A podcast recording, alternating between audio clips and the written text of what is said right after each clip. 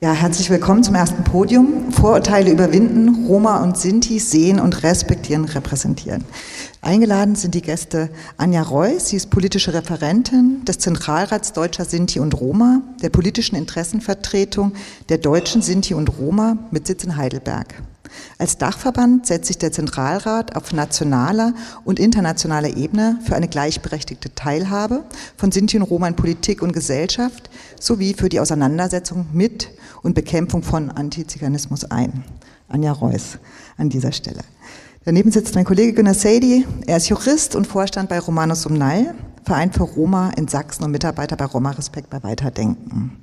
Er ist für das Self-Empowerment und die Bildung jugendlicher Romja in Sachsen zuständig. Außerdem gibt er Seminare für Verwaltung, Kultureinrichtungen, Schule und Universität. Zu meiner Linken sitzt Renata Hovertova. Sie ist auch Mitarbeiterin bei Romanus Sumnal und arbeitet in Torgau und bei Roma Respekt in Dresden. Sie lebt seit 1990 in Sachsen und ist in der sozialen Arbeit tätig, unter anderem im Obdachlosencafé. Dieses Podium gilt der Auseinandersetzung der verschiedenen Gruppen, die schon vorgestellt worden sind. Wir haben, also das hatte Petra Seydi gesagt, ähm, Deutsche Sinti und Roma. Wir haben ähm, Roma, die im Asylkontext ähm, in Sachsen ansässig sind und es gibt eben ähm, aus der EU zugezogene Roma. Dem wollen wir uns ein bisschen nähern, aber eben auch mit Institutionswechseln. Welche Institution fühlt sich für welche Art von Rassismus und Ressentiment verantwortlich, um dagegen sich stark zu machen?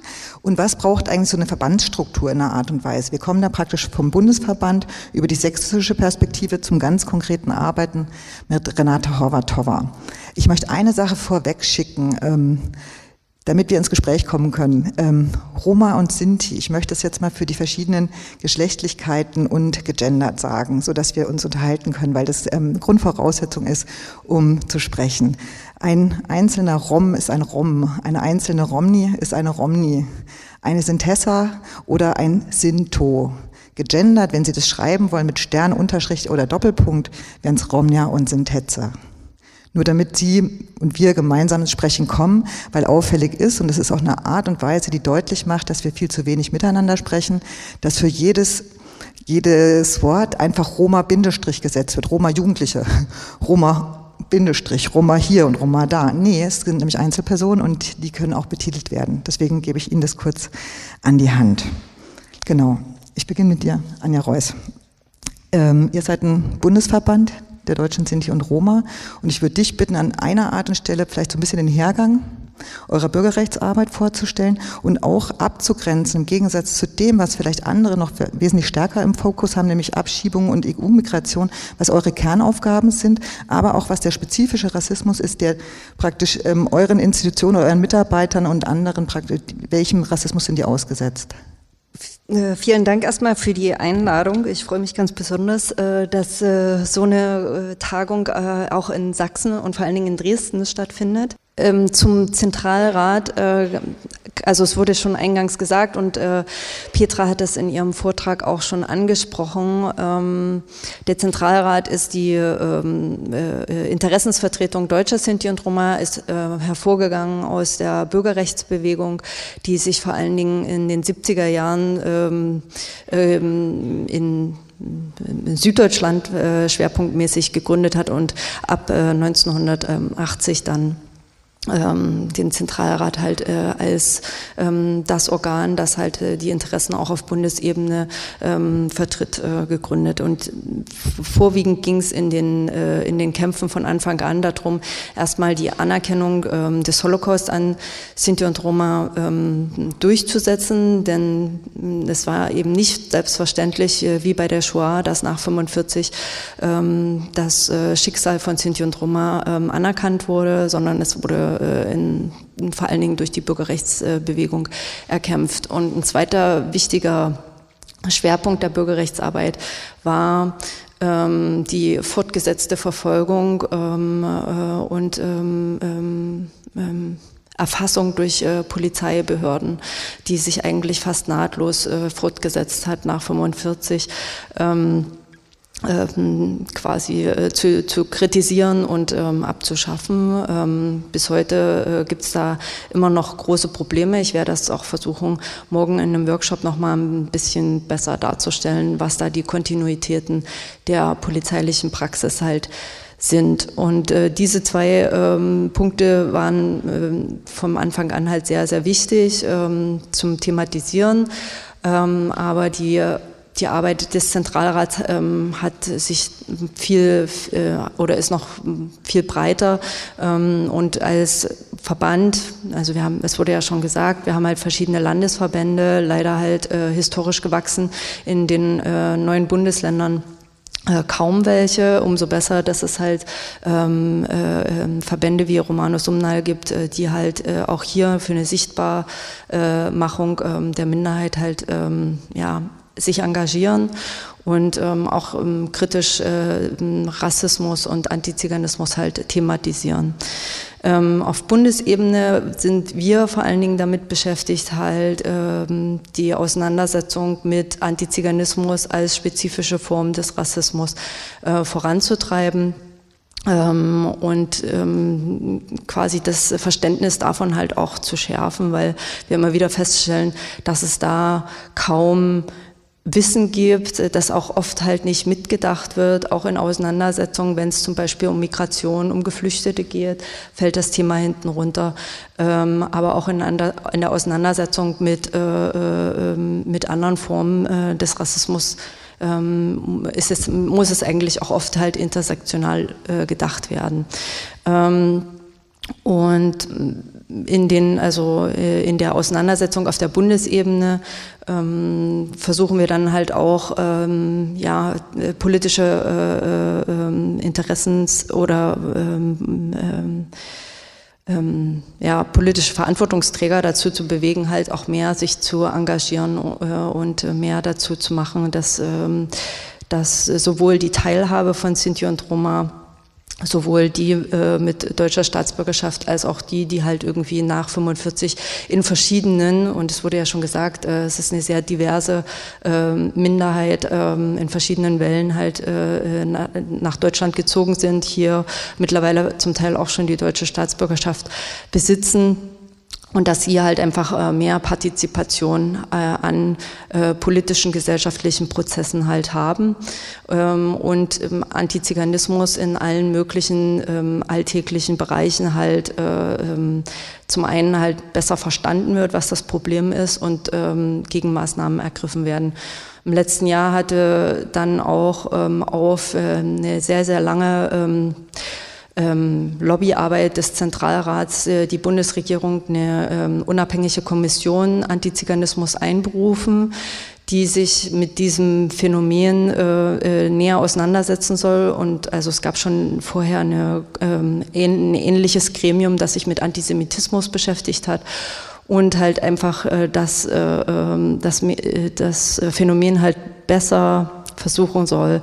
Ähm, äh, zu, äh, zu erforschen und halt äh, daraus dann auch ähm, ähm, Empfehlungen an die Bundesregierung ähm, auszusprechen, was getan werden müsste, um äh, Antiziganismus halt äh, besser zu bekämpfen.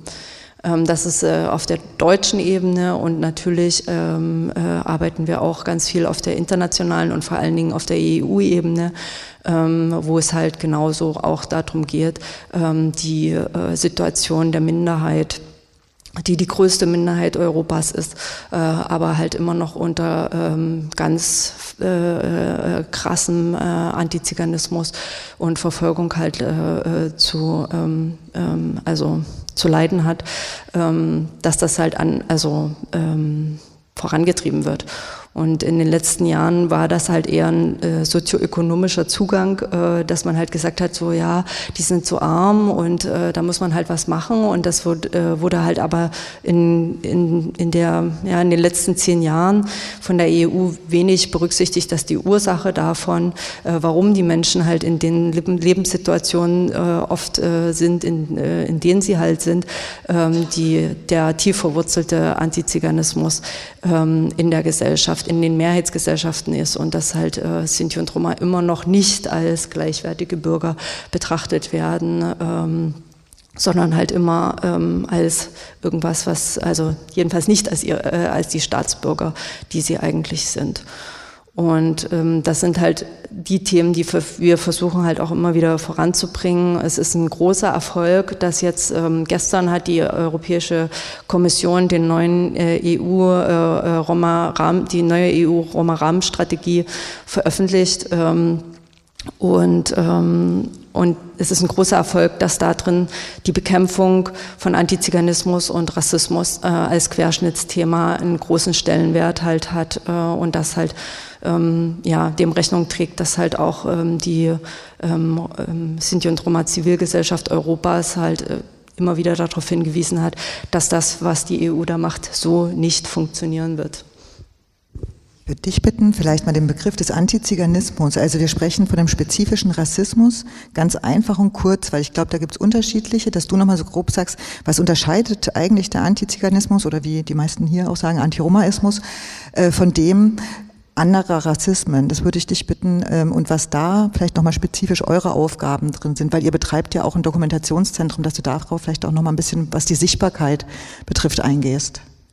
Ähm, also im Dokumentationszentrum äh, bei uns, wir haben auch eine eigene Ausstellung in, ähm, in Heidelberg, ähm, wo es vor allen Dingen um die Verfolgungsgeschichte im NS halt geht. Ähm, und also ähm, draußen bei dem Infomaterial ähm, haben wir auch nochmal das äh, Grundlagenpapier zu Antiziganismus äh, mit ausgelegt, äh, weil wir es, glaube ich, ganz wichtig finden, dass das halt auch eine Arbeitsdefinition oder eine Definition dessen mehr Bekanntheit erlangt. es geht halt vor allen Dingen darum, dass Sinti, Roma, aber auch andere soziale Gruppen die halt äh, mit, dem, ähm, mit dem Bild des Zigeuners in Verbindung gebracht werden, ähm, eine spezifische Form des Rassismus erleben aufgrund der Zuschreibung.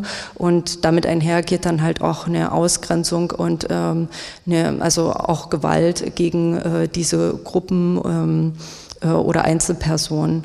Und ähm, steht halt sehr stark im, äh, im Zentrum halt diese imaginierte Figur des, äh, äh, des Zigeuners, die halt einfach ähm, sich durch alle möglichen Sachen halt zieht, ob das jetzt Polizeiarbeit ist, ob das jetzt in den Medien ist, was auch ein Schwerpunkt äh, unserer Arbeit ist, sich das äh, anzuschauen, äh, welche Bilder werden immer wieder transportiert. Und ähm, Petra hat das, glaube ich, sehr plastisch ähm, heute Morgen schon erklärt, dass es halt einfach immer wieder bestimmte Stereotype sind, äh, bestimmte Vorstellungen, sowohl ähm, negative als auch vermeintlich positive Zuschreibungen, ähm, die mit der äh, Realität äh, von äh, Sinti und Roma ähm, wenig zu tun haben. Ähm, aber halt einfach auch ähm, so eine Art ähm, äh, äh, self-fulfilling prophecy, dass man halt immer wieder äh, Lebensbedingungen für die Minderheit halt schafft, die dann vermeintlich dieses Stereotyp ähm, ähm, quasi bestätigen würden. Aber das hat also das hat halt mit den Menschen eigentlich wenig zu tun. Und äh, um sich dem halt zu entziehen, gerade viele Deutsche, Sinti und Roma sind äh, nach 45 ähm, quasi ähm, haben versucht, ihre Minderheitenzugehörigkeit äh, nicht mehr offen ähm, zu äußern, um halt einer Diskriminierung ähm, sich zu entziehen. Das heißt, ähm, dass ganz, ganz viele in unserer Gesellschaft der Minderheit äh, angehören, aber ähm, das halt ähm, nicht äh, öffentlich äußern, weil sie halt einfach nicht mit dieser Diskriminierung ähm, konfrontiert sein wollen, weil das ihr Arbeitsalltag äh, äh, äh, negativ beeinflussen würde, wenn man jetzt zum Beispiel im Handwerk arbeitet äh, und das halt ein Auftraggeber wissen würde, dann könnte das halt eventuell auch zu äh, Schwierigkeiten führen, weil dann halt einfach ähm, man äh, denen halt unterstellt, sie würden äh, klauen oder sonst irgendwas. Ähm, und ja, das ist, äh, glaube ich, schon ein, ein, wichtiger Punkt und ähm, wir, wir, stehen da mit der, in der Auseinandersetzung, glaube ich, auch noch ähm, sehr stark am Anfang. Und wenn man sich die Bevölkerungseinstellungen anschaut oder Studien dazu. Die Uni Leipzig hatte äh, 2018 da eine, äh, eine äh, ganz äh, ähm, aufschlüssige Studie halt vorgelegt, in der ähm, der auch nochmal deutlich wurde, wie hoch eigentlich die äh, negativen Bilder über Sinti und Roma sind und ähm, die mit, ähm, mit 60, 70 Prozent halt ähm, weitaus höher sind als die Ablehnungszahlen äh, äh, von anderen ähm, Minderheiten, die halt auch von ähm, äh, Rassismus und ähm, äh, gruppenbezogener Menschenfeindlichkeit halt betroffen sind.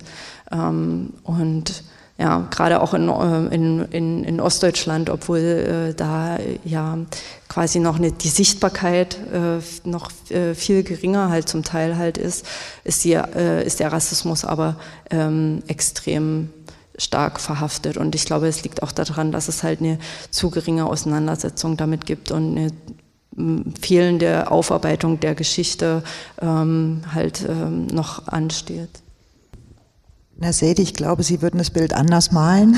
Sie sind in Sachsen engagiert. Also ich glaube, das ist ein Unterschied, also die Innenperspektive und die Außenperspektive. Ich würde praktisch dich bitten, mal zum einen zu erzählen, was Romano Sumdal macht, aber eben auch mit der Perspektive dessen, dass hier, zumindest in Leipzig, mehrheitlich ähm, Menschen organisiert sind in der Selbstorganisierung, die aus den ehemaligen ähm, jugoslawischen Staaten kommen. Was das ist und dann vielleicht dahin zu kommen, dass ihr sehr viel Kulturproduktionen inzwischen macht, euer Festival Lachos Dives. Wenn du das kurz skizzieren könntest, wäre toll. Ja, ich kann nur davon sprechen, äh, von Zeiten von 1991, dass da viele Flüchtlinge damals, äh, jugoslawische Flüchtlinge, äh, wo da auch viele von ihnen waren Roma und nach Sachsen gekommen sind. Und die erste Zusammensetzung von die erste Roma, die hier waren, dann natürlich haben Sie sich viel Gedanken darüber gemacht. Wie ist denn dann in ein fremdes Land zu sein und wie ist die aktuelle Lage von Sinti und Roma überhaupt in Deutschland? Und ähm, vielen von ihnen war gar nicht bewusst, in welcher Situation äh, spricht man über Sinti und Roma in Deutschland. Weil viele von denen äh, kamen aus Ex-Jugoslawien und in Ex-Jugoslawien war etwas anderes äh, dargestellt, ein Bild von einem Rom und einer Romni, zu Unterschied in Deutschland. Trotz allem, wo man da eigentlich in Deutschland waren, viel weiter mit der Demokratie, aber in sozialistische Länder diese Anerkennung war viel höher, als man dann, wenn man dann sieht, dass man dann äh, erst mal äh, 1980 zum ersten Mal wurden dann äh, diese Anerkennung äh, von den Sinti und Roma gegeben, wo man dann in sozialistische Länder wie zum Beispiel in Jugoslawien, da gab es das nicht äh, äh, in so welche ähm, äh, Situationen, weil dann sind verschiedene Gründe, wenn man dann sieht, dass man dann Deutschland den Krieg verloren hat und da musste da mal jemand aussuchen, wer ein Sündenbock wäre, dass man dann Deutschland Krieg verloren hat und dann waren viele Roma dabei oder Sinti und Roma.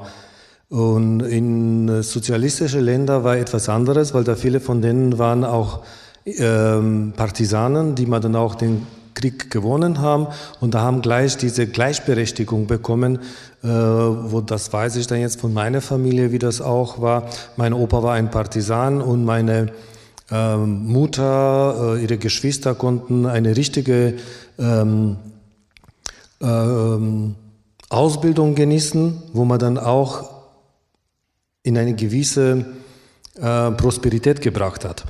Wo man in Deutschland die Situation war sehr anderes, wo man auch Petra erwähnt hat, dass da viele äh, Sinti und Roma, die haben sie sich auch gar nicht getraut, ihre Kinder wieder in die gleichen Schulen zu bringen, wo man dann, die wissen dann, von den gleichen Lehrer wurden auch dann zu KZ gebracht. Und das war dann eben dann dieser Unterschied zwischen dann in diese sozialistische Länder und dann eben die Situation in Deutschland. Ähm, wenn ich mal dann jetzt wieder zurückkomme in Sachsen und dann natürlich hat uns auch dann sehr beschäftigt, ähm, wie wir uns äh, in der Öffentlichkeit zu zeigen. Äh, auf jeden Fall äh, muss ich mal sagen, dass da die Roma, die aus Balkanländern gekommen sind, die waren selbstbewusster, weil dann war selbstverständlich zu sagen, dass die Roma sind. Viele von denen, würde ich mal nicht sagen, dass die alle waren, sondern viele von denen haben dann auch, die sich entschlossen haben, dann zu sagen, dass da gehören zu einer Minderheit, weil dann äh, die Erfahrungen in ihren Ländern war anderes als man dann in Deutschland. Und aus diesem Grund, die haben sie sich zusammengetan haben eine sehr lange Zeit gebraucht, bis man sie sich zusammen zu organisieren. Deswegen, äh, wir haben uns dann 2013 als offizielle Verein gegründet, aber heißt das nicht, dass wir dann in diese Jahren bis dahin dann nicht aktiv waren. Wir, haben, wir waren schon aktiv und wir waren in so eine ähm, Kommune alle zusammen, aber ähm, hat uns äh, ein bisschen Zeit gekostet, bis wenn wir uns getraut haben, zu sagen, das reicht jetzt und wir möchten jetzt in die Öffentlichkeit zu gehen. Und das war eben das genau so. Äh, wir sind in die Öffentlichkeit gegangen, weil ähm, diese Bild von Roma und Sinti gar nicht das gab, richtig, sondern waren immer noch diese Klischeesbilder oder dieses stereotypische Gedankenbild von so einem Mensch. Und deswegen, wir haben gesagt, okay, wir gründen uns und dann wir sprechen selber über uns. Und am Anfang war das nicht so ganz einfach. Äh, dann später wurde dann viel ernster genommen, wo wir dann Kritik ausgeübt haben, mit Journalisten zusammengesprochen haben, mit äh, Politikern. Wir haben dann viele Politiker kritisiert ähm, aus unserer Sicht. Und dann so haben wir dann langsam diese Aufmerksamkeit bekommen in Sachsen, dass man dann, es gibt da eine Bevölkerungsgruppe, die man dann vertritt, die Roma und Sinti in Sachsen. Und dann muss man mit denen zusammensprechen. Und muss ich mal sagen, dass da seit 2013 wurden wir sehr ernst genommen, wo wir da uns auch gelungen, dieses Jahr mit der sächsischen Regierung dann darüber zu sprechen und dann eine gewisse Verantwortung zu übernehmen. Und natürlich, das ist auch nicht alles ähm, so gut dargestellt, wie wir uns gewünscht hätten. Aber ich glaube schon, dass da braucht man eine gewisse Zeit, dass man dann ganz offen zu sprechen, was ist mit Rassismus, was ist mit Abschiebung, was ist mit Wohnungssuche, Arbeitssuche und so weiter? Und die ganze Diskriminierung, die man dann gibt, ähm, wird man dann zunächst, denke ich mal, dann viel Arbeit haben, dass man dann in gewisse Stand zu halten und dann durch so welche Veranstaltungen wie heute, die man gibt, wir versuchen dann unsere Menschen darzustellen und dann unsere Kultur zu zeigen. Vor zwei Wochen gab es eine erste äh, Kulturfestival in Leipzig, wo man dann mit einer Begeisterung wurde aufgenommen. Ähm, ich würde aber sagen, dass die Sachsen sind neugierige Menschen und möchten gerne wissen. Und das, was man dann die Bundesrepublik oder in DDR-Zeiten nicht gemacht wurde, und wir versuchen dann die nächsten Jahre dann ein wahres Bild von einer Sinto, einer Rom, eine Synthese, einer Romi darzustellen. Und sicherlich bin ich sicher, dass man diese stereotypische Bilder wird man dann auch verarbeiten und besser darstellen, dass man nicht mehr so zwischen Romantisierung und ähm, ja, wie soll ich sagen, es gibt zwei Klischees. Eine romantisierte Bild eine schöne Frau, eine schöne Mann mit einer Gitarre in Hand und eine tanzende Frau. Das spricht dann diese typische DDR-Literatur, die man dann gab und über Roma gesprochen wurde. Und andererseits immer diese Klischeebilder, die arme Roma oder arme Sinti. Wir erleben 10 bis 12 Millionen Menschen, die mal Roma-Hintergrund haben. Wenn wir die alle dann in so welche Verhältnisse leben, das wird viel mehr ein größeres Bild von diesen Klischeesbilder, sondern wir sehen nur diejenigen, diese Menschen, die dann passen in so ein Klischeesbild herein. Und das muss man dann eben verarbeiten. Und ähm, welche Produktion habt ihr bei dem Lacho Divis ähm, Festival gezeigt? Was habt ihr da, also um Sichtbarkeit nochmal stark in der Stadt zu verankern, was habt ihr da gemacht? Wir haben versucht, dann unsere wahre Identität zu zeigen, unsere Kultur, unsere Sprache, unsere Kunst. Und ich glaube, das hat uns auch gut gelungen, dass man dann selbstverständlich zu zeigen, eine, eine Roma-Künstler, wie zum Beispiel der Emanuel Baritza, super gute Bilder dargestellt waren, die Leute begeistert. Das ist ein Teil von dem, was da auch dann in dieser Broschüre mal zu sehen. Ähm, wir haben dann Menschen, äh, Musiker, die mal dann super gute Musik gespielt haben. Wir haben dann Literatur, Literatur da äh, gezeigt, äh, wo man dann ein Tabuthema ist in Deutschland. Und natürlich haben wir auch eine politische Diskussion äh, da reingebracht, äh, wie wichtig ist uns, dass man ein Teil von dieser Gesellschaft zu sein und uns auch sehr wahrzunehmen und mal unsere Meinung zu hören. Äh, uns ist wichtig, dass man dann mit uns zusammen zu sprechen, aber nicht über uns zu sprechen. Und durch so welche Kulturtage oder Tagungen wie heute, denke ich mal dann, da viele Menschen, die, die da von uns wenig gehört haben, bekommen auch die Möglichkeit, dass man dann eine gewisse Augenhöhe dann miteinander zu sprechen. Da würde ich jetzt an Renata Horvatova übergeben. Du bist diejenige, die wahrscheinlich am ursächlichsten in Kontakt ist, was Probleme im Leben betrifft. Ne? Deine Arbeit ist zum einen in Torgau und zum anderen ähm, hier in, in Zusammenarbeit mit Obdachlosen. Ich würde dich zuerst fragen wollen, weil es heißt ja, Vorurteile überwinden. Habt ihr selbst, du oder ähm, Leute, mit denen du zu tun hast, Rassismus erfahren, die du teilen kannst, also die du uns erzählen würdest, was da real passiert? Auf jeden Fall. Ähm, ich persönlich habe ich auch sehr viel erlebt mit diesen obdachlosen Menschen, weil ich bin sehr oft mit obdachlosen Menschen draußen. Die sind ganz einfach nur weggeschickt. Also Menschen sagen einfach so, verschwinde im Thailand, du gehörst hier nicht, du Ausländer oder du Zigeuner, du stinkst. Äh, viele schlimme Sachen, wo man sagt, äh, äh, warum überhaupt? Weil ich ein Obdachloser bin. Ja. Jetzt interessiert mich, was ihr dann macht. Bitte? Was macht ihr dann? Also die, du erfährst es oder ähm, die die, ähm, ja, wie sagt man, Klientinnen und Klienten auf der Straße werden einfach unter anderem, also nicht nur so sozial-darwinistisch, sondern auch rassistisch angegangen. Was unternehmt ihr dagegen? Also wie macht ihr Sichtbarkeit? Wie verstärkt ihr euch da drin? Also auf jeden Fall äh, sind das Gruppen, mindestens fünf, sechs Leute und ähm, es sind aber auch viele, die sich gar nicht mal trauen, irgendwas zu sagen, lieber Kopf runter und geht weiter. Aber mittlerweile ist es schon auch so, dass äh, eins oder der andere sagt, lass mich in Ruhe.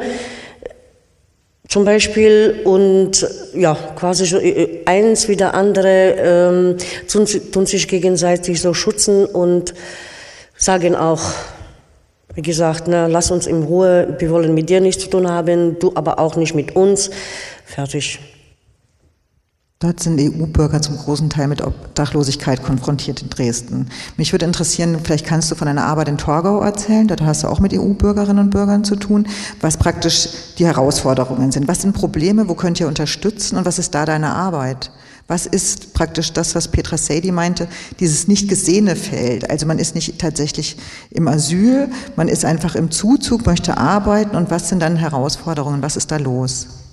Ja, also viele Menschen im Torgau sind gekommen äh, von Slowakei, Ungarn und Bulgarien äh, wegen Arbeit. Ähm, es ist auch schon gelungen, dass die Arbeit haben, sehr viele, aber in kürzester Zeit oder mindestens vor dem Ablauf den, den, des Vertrages äh, würden die gekündigt.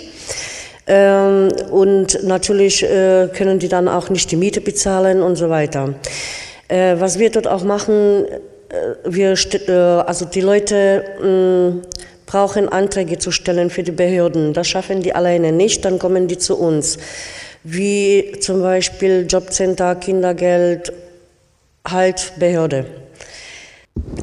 Ja, dann, dann heißt das noch, äh, also ich begleite persönlich auch äh, die Leute zum Behörden und auch ärztliche Sachen. Also zum Beispiel, wenn die zum Arzt müssen gehen, ich bin auch Dolmetscherin, was auch sehr wichtig in dieser Arbeit ist, weil die sprechen ja kaum Deutsch. Und ähm, an der Stelle würde ich vielleicht schon mal so einen, Bild, äh, so einen Blick in die Zukunft fragen. Was bräuchte es denn? Also an was fehlt es? Was braucht es für Leute aus dem EU-Zuzug, die Roma oder Sinti sind oder mehrheitlich Roma aus Bulgarien, ähm, Rumänien, Slowakei, Tschechien? Was sind deren Bedürfnisse? Was wäre es denn, was Behörden und andere stark machen könnten, um zu helfen? Ganz einfach, äh, die Leute sollen äh, ernst äh, genommen werden und nicht, ähm, weil man die Sprache nicht beherrscht, beherrscht die deutsche Sprache, dann sollen die Menschen halt nicht ähm, von einer Stelle auf die andere Stelle schicken und quasi nichts erreichen. Das ist sehr wichtig, dass man auch die Behörden, die Menschen auch helfen und nicht, wie gesagt, ne, von einer Stelle auf die andere wegschicken und quasi kriegen die gar nichts, keine Hilfe. Und wie unterscheidest du jetzt die Situation städtisch? Also ich stelle mir Torgau als so eine Kleinstadt vor. Wie verhält sich dort und wie ist es in Dresden für dich? Also unterscheiden die Leute da? Fühlen die sich wohl in Torgau? Ähm, ich muss sagen, so wie es ist, also ist es ein ganz großer Unterschied in Dresden als im Torgau. Äh, Im Dresden, man, man kommt weiter, man hat auch Erfolg, aber direkt im Torgau, das ist da ist total schräg. Ich weiß nicht, wie ich das überhaupt äh, beschreiben soll. Aber da läuft alles, fast alles falsch. Das, ich habe sowas noch nie gesehen, nicht, noch nie erlebt, dass man die Menschen einfach nicht hilft. Wenn, dann es dauert und dauert und dauert. Und ähm, gibt Sachen auch, man hat bestimmte Zeit, wo ich das beeintragen kann. Und die warten so lange, bis das dann Schluss aus ist und man hat keine Chance mehr. Dann ist vorbei. Zeit ist abgelaufen. Die Wohnsituation, das wissen alle, ist in Sachsen ja in den Metropolen, ich sage jetzt mal Chemnitz, Leipzig, Dresden, schwierig. Wir, ähm, wir beobachten einen Zuzug in die randständigen Gebiete, das heißt an die, ähm, an die Ränder der Städte beziehungsweise in die Kleinstädte. Damit ist es total wichtig, dass das Fortbildungsprogramm und eben nicht Migration als großstädtisches Phänomen erzählt wird, sondern es geht wirklich darum, auch wahrzunehmen, dass in kleinen Kommunen Zuzug stattfindet und eben auch eine institutionelle Öffnung und eine Weiterbildung dort ganz wesentlich ist, weil wir können hier zwar sehr wichtig und schlau tun, wichtig ist es aber eben auch dort, wo die Leute tatsächlich hinziehen, weil es dort noch günstig ist und sie die Miete bezahlen können, beziehungsweise diese ähm, Industrien nicht in, den, in, nicht in der Mitte der Städte sind. Diese, diese Lohn, ja, oder dieser Niedriglohnsektor, der findet dort statt, wo wir die Augen nicht haben. Und somit ist es eben auch wichtig, tatsächlich in die sächsische Peripherie zu gucken und zu schauen, wie dort unterstützt werden kann an der Stelle. Das wollte ich jetzt kurz ergänzen, weil du da stärker bist. Genau. An der Stelle würde ich mal fragen, ob es die ersten Fragen gibt ins Publikum, sonst stelle ich nämlich einfach weiter, weil ich vermute, dass es jetzt Fragen gibt. Äh, Frau Horvatova, ich hätte eine Frage an Sie, weil wir sind auch im ähnlichen Arbeitsfeld tätig, äh, Wohnungsnotfallhilfe. Ähm, wie sind da die institutionellen Förderungen über die äh, Ämter, Paragraph 67, Sozialamt müsste ja da zuständig sein, grundsätzlich erstmal. Ähm, wie ist es da in Torgau bei Ihnen?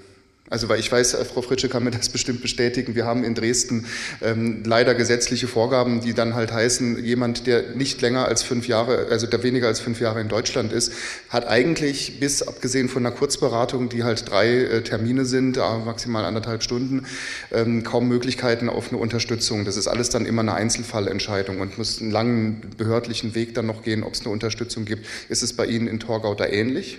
Entschlüsseln Sie es zuerst für die Nicht-Sozialarbeitenden? Also bei dem Paragraph kenne ich jetzt zum ja, Beispiel nicht. Das ist ein Sozialhilfeparagraph für Menschen in besonderen äh, Lebenslagen, also in dem Fall sprich Wohnungslosigkeit, da spricht alles, was die Unterbringung in Heimen angeht und so weiter und so fort.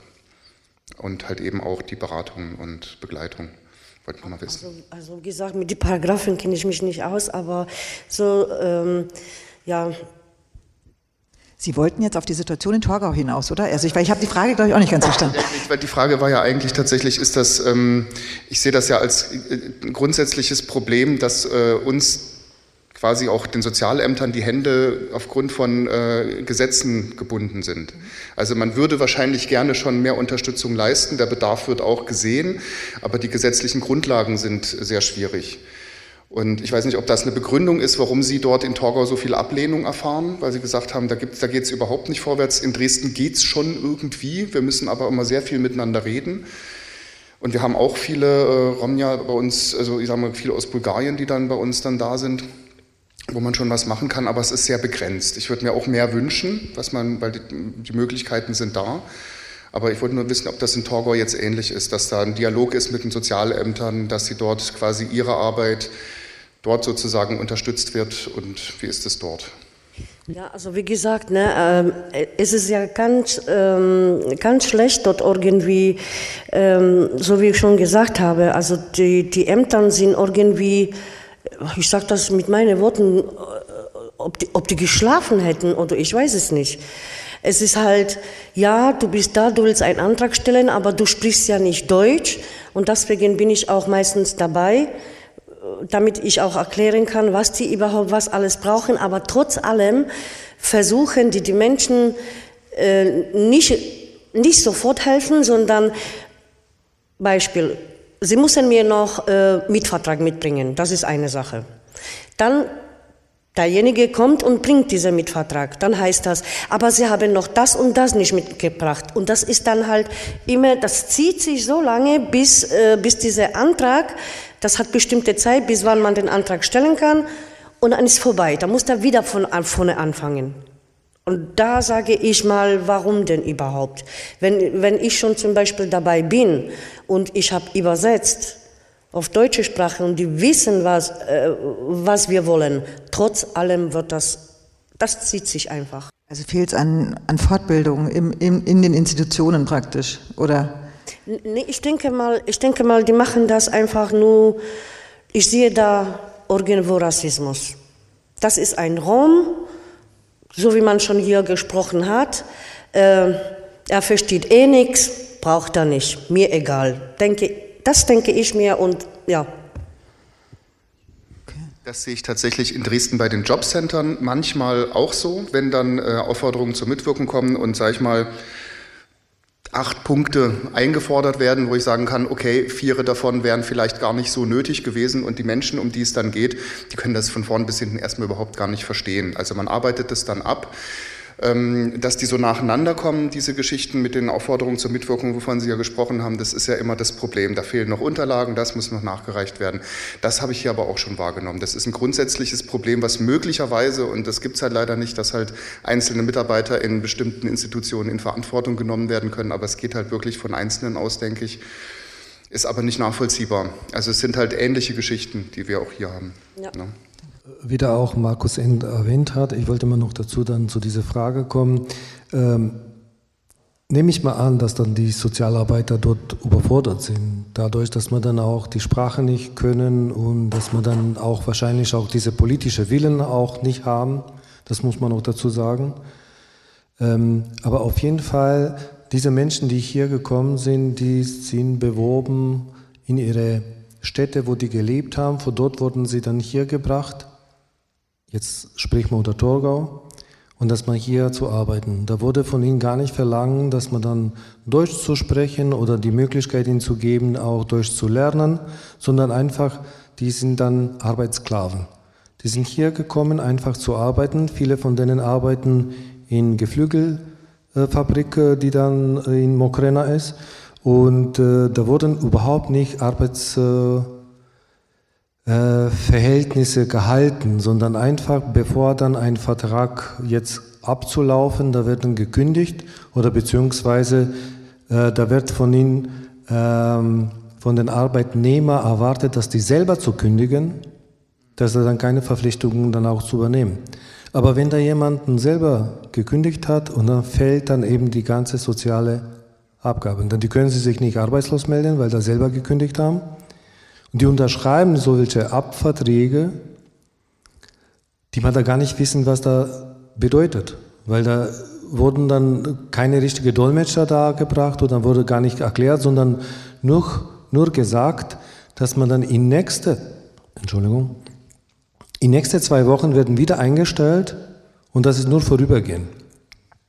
Aber diese vorübergehende Zeit dauert vielleicht zwei, drei Monate und diese Sparnisse, die man die gehabt haben, da werden dann in den nächsten zwei, drei Monaten aufgebraucht. Und das ist der Grund, dass da viele von denen fällen unter diese sozialen Verhältnisse dann. Und wir haben dann versucht, auch mit Stadt Torgau zu sprechen. Ähm, bis jetzt ähm, gab es äh, Gespräche darüber, aber wie gesagt, äh, die Arbeitgeber, die haben sich nicht so bereitgestellt, dass man über dieses Thema zu sprechen und mit uns zu ähm, zu diskutieren, wie kann man dann die aktuelle Situation zu verbessern, sondern einfach die versuchen, ihre Dinge zu machen und die Menschen dann einfach zu nutzen. Und die machen sich überhaupt keine Gedanken darüber, ob da jemand jetzt arbeitslos wird oder wie wird dann jetzt seine Miete bezahlen und, und wo man da eigentlich die Immobilien, wo die dann auch wohnen, hängt dann auch zusammen mit der Geflügelindustrie. Das ist das zum Beispiel, dieses Beispiel in Torgau, was da passiert. Und prägt nicht in Sachsen das Bild, der Zuzug der EU-Bürgerin sehr stark das Bild? Also welches Bild herrscht eigentlich in Sachsen vor? Was heißt eigentlich, also welche, ich hatte das ja anfänglich gemacht mit, diese, mit diesem Bild. Was ist die Projektion auf Roma in Sachsen? Was begegnet euch da? Das ist un unterschiedlich. Es gibt dann ähm, Roma, die dann sehr viel geschafft haben. Das sind auch äh, Unternehmer hier. Und es gibt dann natürlich dann auch äh, Roma, die mal viele aus Slowakei, Ungarn, Rumänien, Bulgarien kommen. Eigentlich, die leben unter ganz äh, einfachen Verhältnissen hier. Viele von denen, die kommen ähm, für ein, zwei Jahre, drei Jahre zu arbeiten, Geld mal dann ein bisschen zu machen und wieder zurückzugehen. Aber natürlich gibt es hier Roma, die mal sich hier niedergelassen haben, dann die leben seit 30 Jahren hier, seit der Vereinigung. Und ähm, die haben ihre Lebensbund hier gesetzt. Und das ist das eben dann dieser Unterschied. Wenn da jemand hier plant, weiter zu leben, ist es etwas anderes und er ist bereit, die deutsche Sprache zu lernen, dass man sich dann auch integrieren. Integration, was heißt Integration? Wir sind Europäer, wir leben dann seit tausend Jahren in Europa. Und was wurde von uns dann von Integration gesprochen? Wir können auch genau sagen, was ist die Inklusion dann? Aber wenn das geht jetzt dann genau zum Integration, dann natürlich dann sind dann viele, die man dann fallen gar nicht an diese Klischeesbild von einem Rom daran, sondern nur wir sehen diejenigen, die mal unter diese Verhältnisse leben. Anja Reuss, kannst du dazu vielleicht noch sagen, welche Rolle ihr im, ähm, im Migrationsthemen rund um den Zentralrat platziert? Du untersuchst ja sehr stark auch die Presselandschaft. Also was ist praktisch ähm, in euren Augen los im europäischen Zuzug? Du schaust sicherlich auch in andere Länder, weil es ist ja Migration in ganz Europa von, geht ja vonstatten. Und was ist eure Agenda da? Ähm, also vielleicht nochmal auch, ähm, was die Sichtbarkeit halt anbelangt. Ähm, ähm, es fällt auf in den Medien, dass äh, die Erwähnung der Minderheitenzugehörigkeit nur in ganz bestimmten Kontexten überhaupt thematisiert wird, nämlich dann, wenn äh, ähm, Roma als ähm, ähm, Ordnungs- oder Sicherheitsproblem halt irgendwie markiert werden können. Ähm, in anderen Kontexten passiert das nicht. Also äh, wir hatten vorhin über Torgau gesprochen. Ähm, wenn ich mir zum Beispiel die Debatten äh, jetzt im Zuge der ganzen Corona-Auseinandersetzung anschaue über die äh, Situation der ähm, ErntehelferInnen äh, aus Osteuropa oder in der Fleischindustrie bei Tönnies, ähm, äh, in diesen Kontexten wird halt einfach nicht darüber gesprochen, dass es halt auch da um Rassismus und Antiziganismus geht, denn ein sehr, sehr starker ähm, äh, Anteil der ähm, dieser Vertragsarbeiter, Saisonarbeiter ähm, sind Roma und, ähm, und äh, die, äh, also wir kriegen das auch immer wieder zugetragen, dass es, äh, dass es da sehr starken äh, Antiziganismus auch äh, gibt äh, und dass man halt einfach bestimmte äh, Arbeits- und Lebensverhältnisse Menschen zumutet aufgrund dessen, weil man sie halt äh, so markiert und äh, davon ausgeht, dass, sie, dass das schon okay ist, mit denen so umzugehen. Aber äh, äh wenn man sich die Presseberichterstattung dann äh, anschaut, dann fällt halt dieses Thema von der Agenda, dass sie halt einfach ähm, Arbeitnehmerinnen und Arbeitnehmer sind, die halt dafür sorgen, dass halt der Spargel und das Billigfleisch auf den Tellern deutscher Haushalte liegt. Passt halt offenbar äh, für äh, Journalistinnen bis heute noch nicht so richtig ins Bild, das zu thematisieren. Ähm, in anderen, also um vielleicht bei dem Corona-Thema zu bleiben, ähm, äh, ist, es, ähm, ist es ganz äh, ganz ähm, markant zu sehen, dass dann halt bei, eine, äh, bei Ausbrüchen, wie sie etwa in Göttingen gesehen, passiert sind oder auch ähm, in Berlin, in Magdeburg, ähm, dann halt schon äh, sehr stark darauf äh, äh, das, das Augenmerk gelegt wird, zu sagen, naja, ähm, das sind halt, also die gehören halt dieser und jener Minderheit halt an und äh, ihnen halt auch eine, äh, ähm, ja, zu unterstellen, dass, äh, dass dieser Ausbruch passiert ist, äh, aufgrund dessen, weil sie halt sich nicht an Regeln halten können, äh, weil sie halt irgendwie äh, äh, äh, sich näher an die äh, Abstände halten, keine Hygienemaßnahmen und so weiter und so fort und das dann sehr stark auf aufnimmt. Also vor allen Dingen in Göttingen konnte man das dann halt irgendwie beobachten, dass weder mit den Leuten gesprochen wurde, die davon betroffen waren, die wurden auch nie gefragt. Und wenn sie gefragt wurden, dann wurde, wurde, ihre, wurden ihre Aussagen komplett entstellt dessen, was sie eigentlich gesagt haben äh, und dann halt sehr schnell auch, ähm, und das beobachtet man äh, immer wieder dann halt sehr schnell von Großfamilien, von Clans, völlig absurd gesprochen wurde äh, und äh, das halt äh, medial so eine Verbreitung gefunden hat und das erst dadurch, dass dann Selbstorganisationen und die Betroffenen selber an die Öffentlichkeit gegangen sind und versucht, also und das versucht haben, richtig zu stellen, die Medien dann auch tatsächlich mal nochmal genauer geschaut haben, auf welchen äh, Fakten ihre Berichterstattung eigentlich beruht und äh, dass halt äh, sich da sowohl ähm, städtischerseits äh, als auch durch die Medien halt, äh, ne, äh, also der Rassismus halt irgendwie ähm, durchzieht. Und das beobachte, das beobachten wir auch in anderen Themen so äh, immer wieder und äh, äh, treten auch vereinzelt immer wieder an verschiedene ähm, Medienschaffende, ähm, Fernsehsender, ähm, äh, Printmedien und so weiter und so fort heran, um darauf hinzuweisen, dass das entweder mit dem Pressekodex nicht äh, übereinstimmt äh, und ähm, ja oder das dem Pressekodex widerspricht, beziehungsweise diese ähm, Berichterstattung halt völlig rassistisch ist. Also im letzten Jahr hatten wir eine äh, stärkere Auseinandersetzung mit Sat 1, die eine äh, wirklich unsägliche äh, Dokumentation ähm, ausgestrahlt haben mit dem Titel äh, Roma ein Volk zwischen Armut und äh, äh, Angeberei. Ähm, und das halt einfach äh, wirklich äh, durchgängig, ähm, unfassbar viele, äh, also eigentlich durchgängig rassistisch äh, war und der Fernsehsender aber bis heute nicht verstanden hat, äh, was das Problem ist. Äh, und dieses dieses, ja, es ist sehr müßig, das immer wieder zu tun und ähm, es gibt ähm, viele Leute, die, die, sich immer wieder engagieren, um das halt äh, zu thematisieren. Es gibt mittlerweile auch ein eigenes ähm, Projekt, die in Berlin, die halt versuchen, mit Medienschaffenden ähm, da zu arbeiten, um halt ähm, das darauf hinzuweisen und ich selber ähm, hatte ähm, äh, vor ein paar Wochen ein Treffen mit der Intendantin äh, des MDR und äh, dem Intendanten des NDR. Hintergrund war auch zum, anderen, zum einen halt irgendwie äh, eine Äußerung äh, in einer Fernsehsendung im NDR, die äh, zutiefst rassistisch war und von der Moderatorin halt äh, getätigt wurde.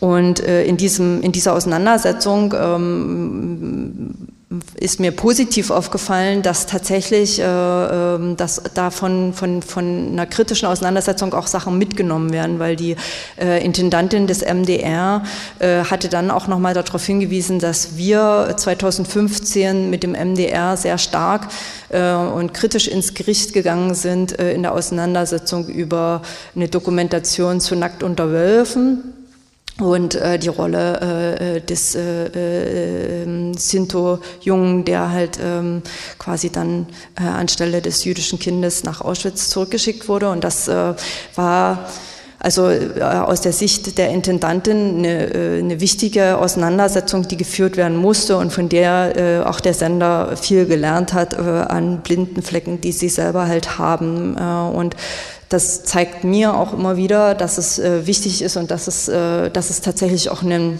eine Lernkurve, wenn man lernen möchte, ähm, auch gibt. Ähm, und ähm, ja, also ich hoffe, dass, dass es auch nicht immer nur an uns als Selbstorganisation hängen bleibt, äh, da halt irgendwie sich kritisch zu äußern, weil äh, jede Form des Rassismus und auch Antiziganismus nicht die, äh, äh, die Aufgabe und das Problem von den Minderheiten ist, die es betrifft, sondern es ist ein gesamtgesellschaftliches und jeder muss dann aufstehen und halt irgendwie sagen so, okay, hier, stopp, Ende, das äh, kann so, äh, das darf so nicht passieren.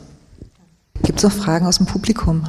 Also ich würde gerne mal anmerken, ähm, es gibt ja so einen bekannten Spruch, was man gut kennt, das hasst man nicht.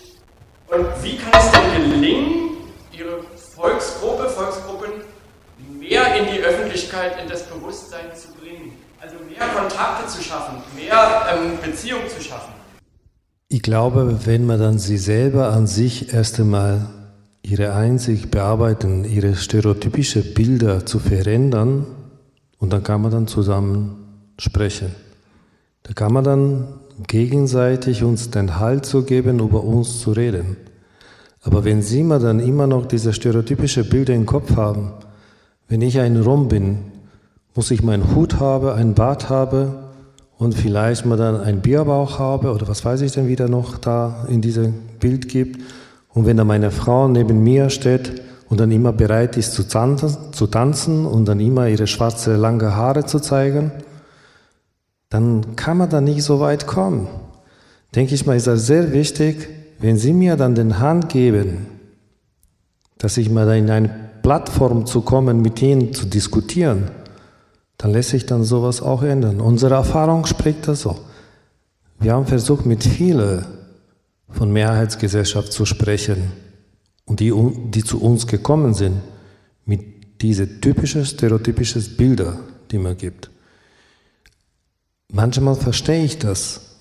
Die sind gar nicht daran schuld weil dann diese Geschichte wurde dann in den letzten 70 Jahren gar nicht richtig bearbeitet. Die kennen das nur so. Aber wir sind bereit, mit denen zu sprechen, mit denen zusammenzuarbeiten und unsere wahre Gesicht zu zeigen und ohne da uns dann irgendwie zu kritisieren. Und dann denke ich mal dann, wir haben eine gewisse Emanzipation erreicht. Also gerade was so Sichtbarkeit äh, anbelangt, und das ist ja auch so ein bisschen ähm, ähm, ja, Titel der Konferenz äh, gesehen zu werden. Es geht überhaupt nicht darum, irgendwie so Exemplare äh, vorzuführen, ähm, weil ich glaube, das wenig bringt, aber es, für, die, für die Minderheit selber ist es äh, schon auch ähm, wichtig, mehr äh, teilzunehmen an dem gesellschaftlichen Diskursen. Und, ähm, und ich glaube, der, die Kulturtage, äh, die hier vor zwei, drei Wochen stattgefunden haben, sind Teil dessen, um halt einfach ähm, auch mehr Sichtbarkeit herzustellen. Es gibt Kulturtage mittlerweile auch in Heidelberg, da wo auch der äh, Hauptsitz des Zentralrats ist. Ähm, und ähm, Seit letztem Jahr sind wir auch ähm, bei den äh, Buchtagen, bei den Frankfurter Buchtagen vertreten, ähm, um halt ähm, Literatur von Sinti und Roma halt ähm, mehr ähm, bekannt zu machen. Ähm, und es gibt verschiedene Sachen, ähm, die äh, angegangen werden, um halt eine größere Sichtbarkeit halt herzustellen, aber auch Forderungen zum Beispiel daran, dass in bestimmten ähm, Gremien und wie zum Beispiel auch äh, in äh, Rundfunkräten Sinti und Roma vertreten sind, um halt ein best anderes Bild, andere Geschichten zu erzählen.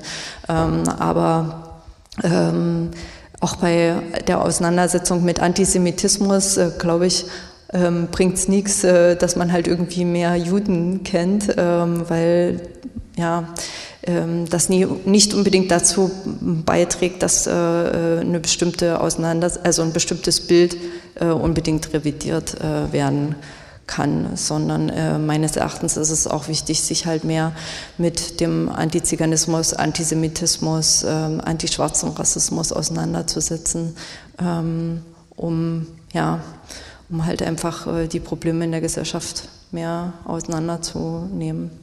Beziehungsweise, glaube ich, braucht es unbedingt ähm, den Respekt, dass Leute noch die, die, Kraft und den Mut haben, überhaupt noch eine Hand zu reichen, weil das ist ja hier auch ein Handreichen. Wir sitzen ja jetzt hier so beieinander und sind ja doch irgendwie miteinander. Ich würde dich noch fragen, was ähm, Renata, ähm, wie, wie du es hältst. Also ob du, ähm, was deine Perspektive ist, wo ein Zusammenkommen wichtig ist von allen möglichen Leuten, ähm, wie es ähm, ähm, wo du ein Zusammenkommen wichtig findest und wo du keine Lust mehr hast, eine Hand zu reichen. Vielleicht ist das ganz gut, um dann in die Workshops zu gehen. Ja, natürlich. Äh, es äh, gibt viele Leute, also viele Menschen, die ähm, total gegen die Roma sind und solche Leute würde ich überhaupt nicht in Hand geben. Und mir geht es ja auch nicht nur um die Roma, sondern gibt es ja auch viele andere Länder, äh, andere Menschen, ja, die, die gegen uns sind. Ich bin ja auch eine Romni. Dann würde ich mal sagen, nee, du brauchst mir keine Hand geben, auf jeden Fall. Soweit, wir machen gemeinsam weiter, kommen in die Diskussion. Ich glaube, wir, wir sind hier schwer am Hände schütteln, aber ich finde es auch gut, nochmal den Respekt zu appellieren und das jedes Recht auch ab und an was auszuschlagen.